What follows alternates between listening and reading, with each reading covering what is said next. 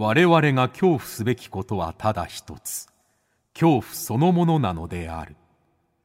この番組は事故物件住みます芸人松原谷氏が恐怖の本質を探求すべく各界の道を極めた人々と恐怖について語らいます。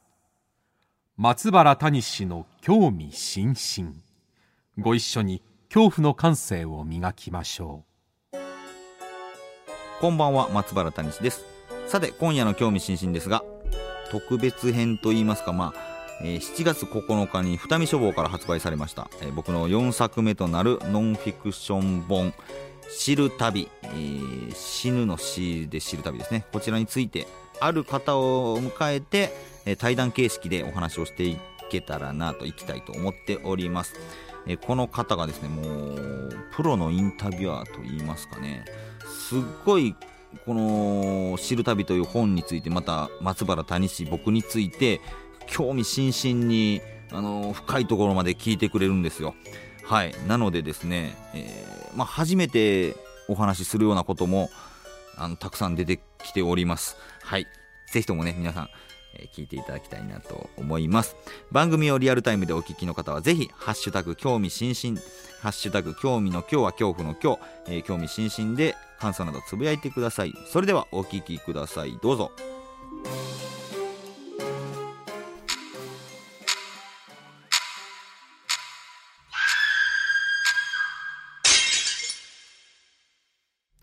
ということで、えー、今夜の対談相手は日本一のオカルトアナウンサー MBS、えー、藤林敦子さんです。よろしくお願いします、ね、皆さんこんばんは。MBS アナウンサーの藤林敦子です。でもいよいよ首に 何ですか？それ魚が魚の霊が絡みついてるす。ごいシャツ着てらっしゃいますいやいつも谷さんがカラフルな服を着てはるから、はい、今日谷さんにお会いするし、うん。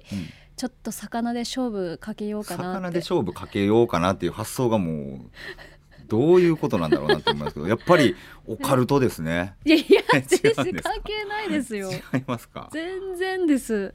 ただもう最近オカルトアナウンサーって言われることにちょっと喜びを感じ始めていて。ほらもうだからもう完全に乗っ取られてますよ。嘘。オカルトに。嘘ですか？はい。だから今日ちょっとね、その魚首に巻いてますけど、はい、シャツは白くて、はい、なんか波のようなねボタンの珍しい可愛いでしょう。いやだから意外だったんですよ。あの魔女みたいな服しか着てないんかなって 藤林さん思ってたから僕。毎回黒い。実は言うと、はい、いつもその茶屋町階段に合わせて黒とかも目立たない色にしてるんです、はい、ですか、はい、なるほどその方がなんかなんか幽霊を扱う番組だから、はいうん、少しでも目立たないように幽霊に目をつけられたら嫌やなっていうことで黒い服とかを着ていたんですよ。目立たないようにっていうか余計融合してしまうんじゃないですか黒かったら。そんなことないです。他にすごい人がいっぱいいるから。なんで今日は別に大丈夫かなって思いながら一番怖い人の目の前に。いやいやいやいやうわさ魚それ浮いてるんですか？そうな刺繍なんですよ。やば。センスすごなってますねやっぱり。研ぎ澄まされて研ぎ澄まされてますね。魚の襟っていうね。はい。ラジオでは伝わりませんけどすいません。はい。いや私たちの関係って結構意外といや結構ねあのー、そうなんです。藤林さんはまあ茶屋町会北野誠の茶屋町会談で共演させてもらったんですけど、はい、1回目から結構ななんかね変な言い方しますとちょっと意気投合と言いますか。ななんなんでしょうこのコンビネーションっていう。なんか兄弟感もあるってて、はい、そう眼鏡で髪型も一緒やったんで今ちょっとね伸びてらっしゃるから。伸びてはる伸びてきたから。伸びてはるってもう自分のことが別人になってるじゃない だから今喋ってるのは藤林さんじゃないかもしれない そんなことないです。そんなことないですけれども。はいそんなねまあそこから結構たびたび玉巻さんの後を継ぐはい、えー、オカルトアナウンサーとして、はい、えー、まあ北野誠の茶屋町会談以外でも、はい、結構そのスピンオフ的なところでもねたびたびコンビネーションさせコンビネーションさせてもらうなんか変ですけれども 一緒にねあのさせてもらったりもするんですけれども。私最近、うん、あのちょっと谷さんに対して思うことがちょっと変わり始めてきて、はあ、あの最初ははい。本当に不思議な人やなって思って接してたんですよ。やっぱりオカルトの話とか自己物件住んでらっしゃるから、はい。すごい人やなって思ってたんですけれどもええ最近心配になってくるぐらいほう。谷さん大丈夫かなって。えマジですか？本当に。い何を心配してくれてるんですか？やなんか連れて行かれないかなとか。あでもそっか。だからこれねあのー言ったら最これあれですよあの7月26日に。そうこの前放送されたばかりのはい茶屋町茶屋町階段階段ミュージシャンナイト。もうなんで一緒に言うんですか？これ放送されたばかりの時でも、久しぶりにお会いしてその時に「谷さん歩き方変です」って言い出してそう。藤林さんが。でまた今日はまだ調子いいなってお会いして。えそうなん？はい。なんで？なんかコロコロ変わるから大丈夫かなって。僕がコロコロ変わってるそうなんですいっつも会うたんびにはい。なんか雰囲気が違うんですごく心配なんです。これねちょっとこの番組で、うん。もしその藤林さんがどういう方かってご存知ない方ももしかしたらいらっしゃるかもしれないですけど、はい。めちゃくちゃ霊感がある ないですって。だからすぐにもはい。うなんかね、ぼ自分ではわからないこと気づかないことをね教えてくださるんですけれども、い。そうですか？はい。だからその、谷さんってどういう人なんやろうってずっと思ってたんですけれどもはい今回出された本「知る旅」を読んで、あありがとうございます。谷さんってこういう方なんやっていうことが結構思いましてはい。ちょっと今日は知る旅についてあ。いろいろ聞きたいんですけれども、嬉しいですね。アナウンサーの感想というかまあね、はい。インタビューかインタビューしてもらうなんて嬉しいですね。なんか怖い間取りとかをね読ませていただいた時は、うん。本当に興味津々で、はい。ただただ怖いことしか書いてなかったんですけどはい。この「知る旅」を読んで、うん。ちょっと思ったのが本当にプロなんだなってオカルトに対しての向き合い方がはい。プロなんだなって率直な感想がそう思ったんです。っていうのもはい。心霊スポットとか行く人ってはい。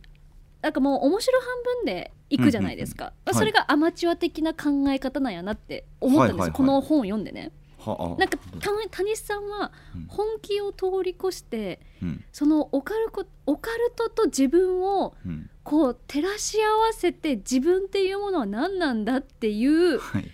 なんかそういった道徳的な本になってるなっ 道徳的な本のタイトルが「知る旅死ぬの死」ですけれど そう。そう感じてくれたんですか？なんか、ね、あの変なプレッシャーと戦っているなっていうのがはいうん、読み取れるんですよこの本。すごくあオカルトに向き合う方法とかはい。俺は何なんだっていう。なんかもう谷地さんの言い回し独特の言い回しと感情がすごく伝わってきて、うんうん。あの例えるなら金メダルを1回取った選手って、はい。次も金メダルを取らなきゃいけない。世界一であり続けなきゃいけないっていうプレッシャーと戦うじゃないですか、はい。それと一緒、いやもうちょっとねあのいいんですかね一緒に。それと同じぐらいの、はい。それぐらいオカルトとの向き合い方っていうのが、いその面白半分でい言ってるアマチュアの人とは全然違うなってああそれを仕事にしてるからだと思うんですけどそうかでもそうか、うん。ふ普通そう感じるってことなんですよ。だってそのアナウンサーが原稿を読むって絶対ミスしたらいけないっていうプレッシャーがあるわけですよね。そうですそうですね。ミスするんですけどね。ミスするんですけれど、だからはい。なんかそれに近いことなのかなっていう気もするんでだすけど。すごくドキドキしながらはいはい。読んでました、わあ、はい。ありがとうございます。ドキドキした。はいでなんかちょっと感動したりほっこりした部分とかもあるんですけれどあも嬉しいですねそれは、はい。すごくねうん、とにかくいろんなところに行ってるんやなって。あ そうですね。言ってますね。そっか。思いましたね。はいはい。なんか訪れたことない都道府県とかもあるんじゃないですか？どうやったかな？全部行ったかな？ちょっともしかしたら秋田県だけ行けてないかもっていうぐらいですかね。それ以外は行ってるはず、はい、すごいただただ、うん。その飛行機乗ってタクシーで行ってるとかじゃなくてはい。ちゃんともちろんあの県行く時は新幹線とかで乗ってるんですけどはい。駅降りてからうん。タクシーとかも全く使わずにはいはい。歩いて行ってるじゃないですか、そうですほぼね歩いて行ってません？行ってますね。うん。すごく体も使ってるな。でもそうやな。もう本当に死と間際なんかはいはいと戦ってるなって思いました。あそうですね。あ確かに歩いて行ってる方が多いかなっていう気はします。ボロボロになって帰ってきてるなって思うんですけど、はいはい。しんどくないですか？あでもそうですね。しんどいくしんどい方がいいかなっていう感じですかね。そのだからもう、体がボロボロな状態で見えるはい心霊スポットの怪奇現象とかが結構リアルっていうことですか、えーっとねそういうっていうよりもなななんなんなんですか？なんか安全ももちろんその怪我とかねはい。事故にはならないようにははい、なるべく気をつけようとはしてるんですけどなんか安全圏からそのそういう場所にい、はい。行くってずるいなっていう いやどうせ車で帰れるってずるいな。まあそのね車出してもらって行ってる場所もあるんですけど、はいはいはいはいはい。本当の恐怖って逃げれないとかなんだろう。あのーあくまでも一人っていう部分がなんか大切なような気がしてっていうか なななんて言ったらいいんですかね。なるほど。うん、なんか自分にずるいなっていう ところですねその一人で行ってる場所は。あーそうなんですね、はい、だから2人とかで行ったらそこに甘えが出てしまう。甘え出てしまいますね、はい。だからあえてうん。1人。怖くないですか、怖いですよ。怖い怖い怖い、そう真顔で怖いってはい。おっしゃってるんですけどその怖いっていう感情がうん、すごい独特な言い回しで、はい。こう鳥の鳴き声とかはい。風がすごく吹いてるとかうん。車が通っただけでもこ怖ってなるぐらいの描写もすごく細かく書いてありますし、はい。何を食べたとかここでこういうことが起きた砂がサラサラ言ってるみたいなことも全部怖く思えちゃうとリアルだなって。あもう一秒一秒をこうずっとちゃんと記憶して書いてらっしゃるんやなっていうのをすごく感じます。確かに。それは一人の時はそうですね。あのー多分そういう描写って命の危険なんですよ。逆に命の危険が迫ってるから。からやっぱりその恐怖を感じてしまうんですよね。はあ。多分あのー車でディレクターさんと、はい。あのー配信しながら、動画配信しながら行ってる場所だとそういう描写とかってなかったりするんですけど。あ歩いてる時に車にひかれそうになるとかーはい。物音だけでびっくりしてるとこってやっぱり一人で行ってる場所がそういう描写になってるのが多いんじゃないかなと思いますね。はい、あのよう行ったなって思ったのが一人で東尋坊。あ私の東尋坊ですか？私の地元なんですけど、はいはい。東尋坊よく一人で行けたなって夜の。東尋坊はね正直全然怖くなかったんですよ。え？いや全然怖くなくて。嘘。はいはい。東尋坊はず余裕でしたね、本当ですか、はい。えま、それ多分有名だからっていうのもあると思うんですよ。ああ有名な場所だからっはいはいはいはい。ていうのがなんか、んなんでしょうね。えー未知なる恐怖に向かってるというよりももともと怖いって分かってるところに行く安心感みたいなのがでも初級みたいな感じなんですかね心霊スポットの。結構そのみんな行ってるじゃないですか、そのみんな行くところに、そのはい。オカルトを求めてもっていう感じなんでしょうか、ありますそれは。うん。本にも書いてありましたけどそうなんです。これちょっと知りたいなって思いましてもうその時にどういうことって声を出してしまうぐらい突っ込んじゃったんですけど どういなんで？なんで？って。私その境地に行ったことがなくて私は絶対みんな行ってて、だからこそ行けない部分があるなって怖いなって。あそう心霊スポットにっていうことですか、はいそうですそうですあそうです。ね。うーんななんだろうな。東尋坊は、はい。でもだからだからああえて行ったっていうのがあるんですけどそのみんなが行くスポットって、結局誰かが体験してるたりとか、はい。まあ、なんだろうあの噂が先行してたりとか、ねはい。あるんですけどなんかそこ行って確かめても誰かが経験したあうーん。後をなぞってるだけだなっていう。はあ。なんかそれって例えば芸人をやっていたとしてはい。あの今売れている人と同じようなネタしても自分はメディアには出れないっていう感覚と一緒で。なるほど。なんかみんなが行く心霊スポットに行ってどうすんねんっていう。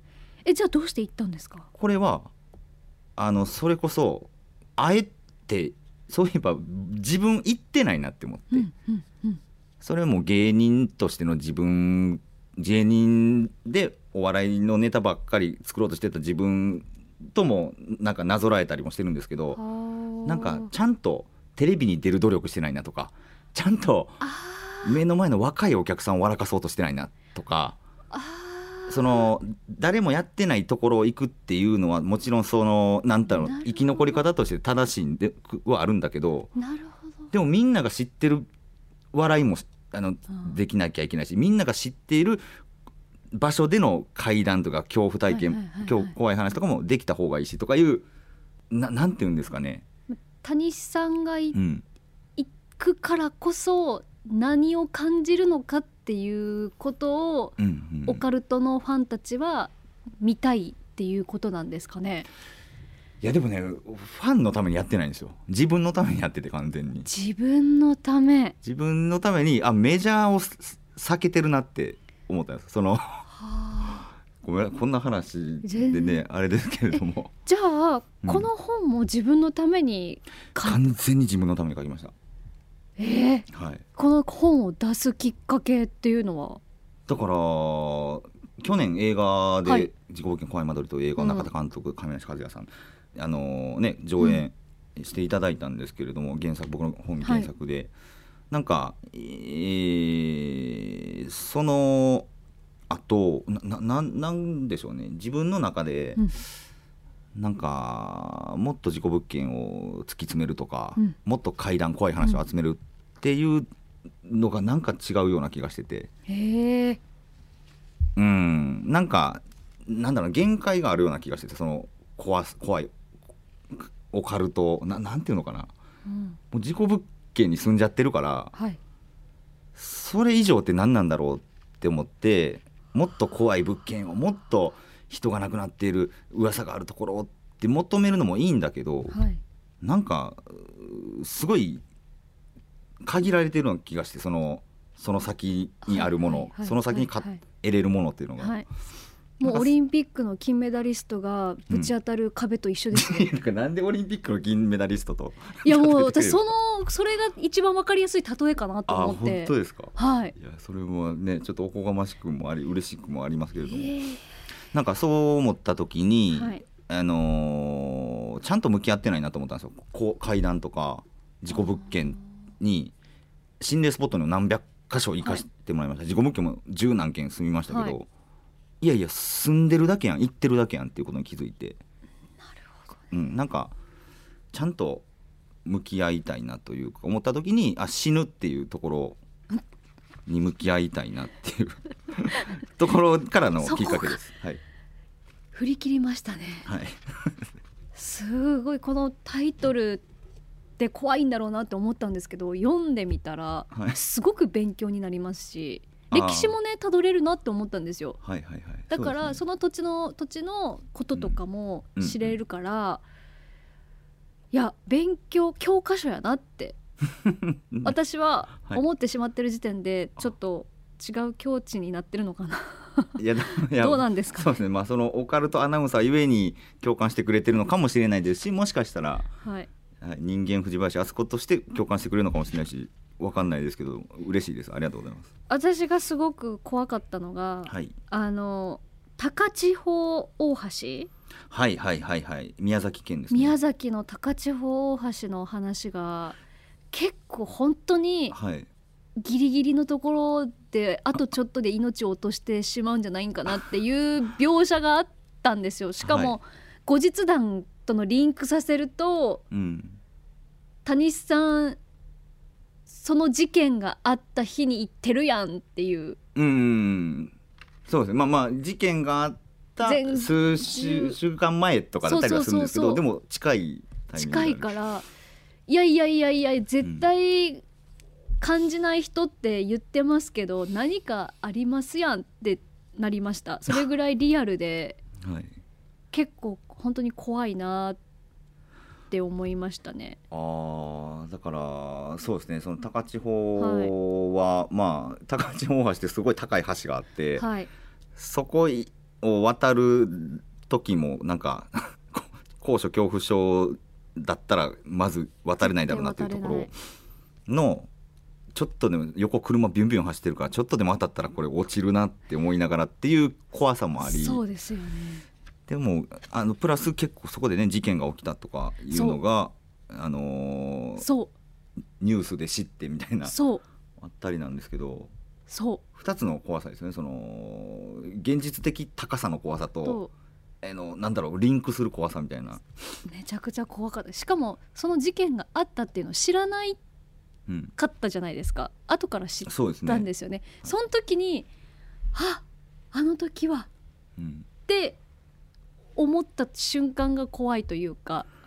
そうですね。だから僕これに書いてないかもな本には書いてないかもなんですけど、はい。タクシーの運転手さんに、はい。その今日から2週間後にそういうなんか神楽のはい。そのお祭り的なものがあるとこのはい。地域では、だからいろんな町の人がいっぱい集まったりするんだよっていう話を教えてもらって、へえそうなんだって思ってただそのタイミングだったんで事件が起きたのがなんかそういうのはなんだろうな怖いというよりもリアルでしたね。すごいそういったこともいくつか書かれてるっていうはいはい。ことですよね。ですね。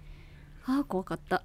あ怖かった。いやでも渋いですね。そのピックアップしてくれるとこあ本当ですか、はい。いや結構。高さの怖いところですよね東尋坊も、そうですね。東尋坊はそそもそも私のうん。実家なん、そうか実家の近くなんで、あそうなんだ、はい、私も行ったことがあるんですけれども、はいはい。夜行った時は。というか友人に夜行こうって肝試しで行こうってはいはい。言われてで行こうとしてたんですよ、はいはい。でも父親にうん。ちょっといいちょっとあのこれ手伝ってほしいから行かんといてって言われて行かなかったんですね結局、で行った友人たちは帰り道ちょっと事故を起こしちゃってうんうん。怪我ちょっとした怪我をしただけなんですけれども、はいはい。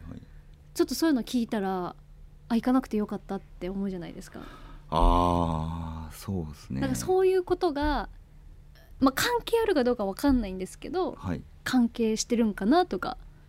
確かにな。っていうエピソードがいろいろあって。なるほどね。周りの人友達から。そうなんです。友人から。友人からっていうのは、は多分多分目的が違うからだと思うんですよ。僕幽霊に会いに行く。まあ会い会えれば会えたでいいんですけど、はい。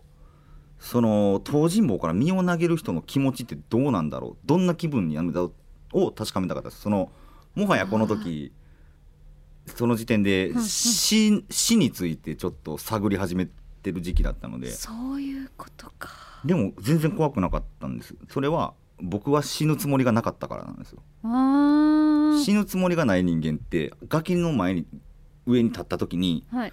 絶対落ちないようにしようって思うんですよ。だからこれ以上進まなければ落ちないっていうので怖くないんですよ。そういう時って、うん暗いところ行くじゃないですか、はい、ちゃんと懐中電灯とかもうん、つけて歩いてますよね。そうですそうです、もちろん歩いてますよね、はい。だその怖さはありますよ。これ以上進んだら、はい。見えないからこそいきなり崖に落ちるのかなっていう怖さはあります、まあ、だから余計慎重にはなるんですけど。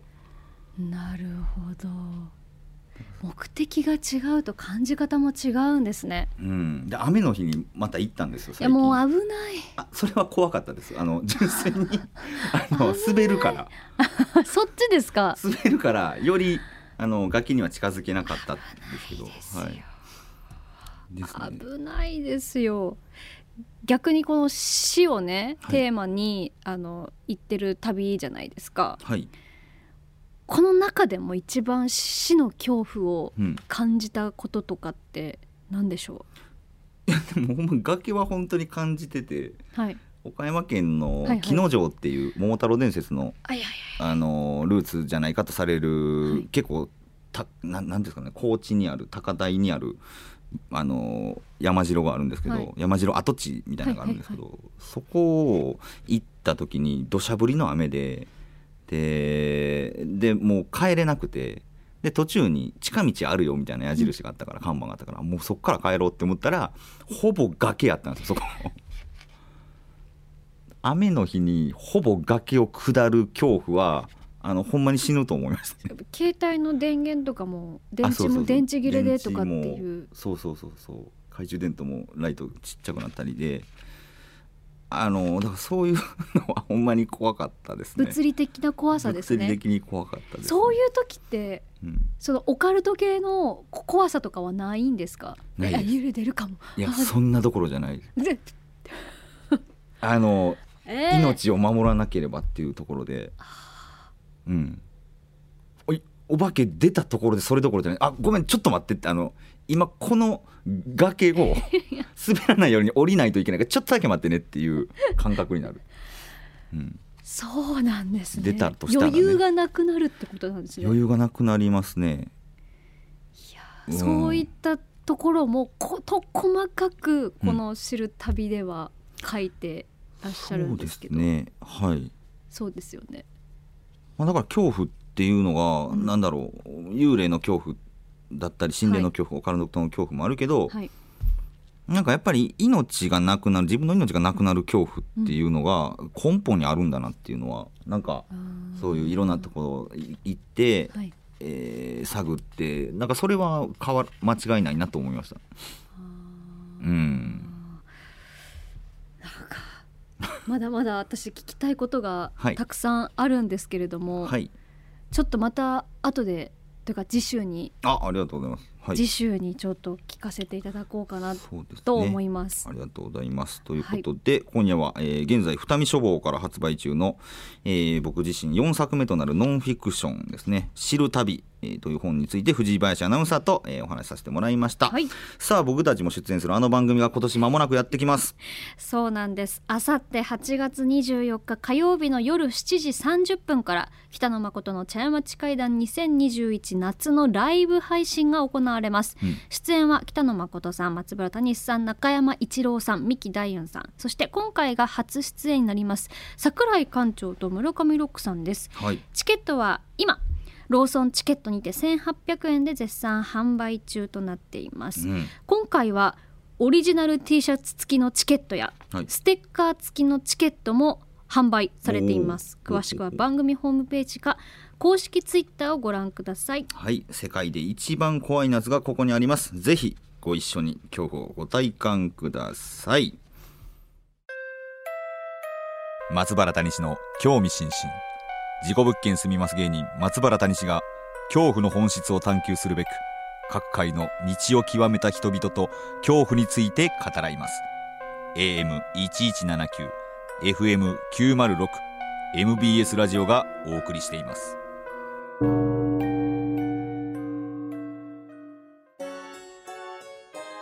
さあいかがでしたでしょうか、えー、藤林敦子の興味津々。あのー本当にね、えー、めちゃくちゃいろいろ聞いてくださいました。ありがとうございますということなんですけれども、はい、この続き、来週、まだまだちょっとね、えー、知る旅について、あのお話ししたいこともございますので、お待ちいただければなと思います。そして、恐怖の感性を磨いてお待ちください。また、Twitter と Instagram、そしてホームページも開設しております。こちらもぜひチェックしてください。ということで、松原大師の興味津々、今宵はここまでです。皆様、どうかお元気で。さようなら8月24日は茶屋町会談2021夏お待ちしております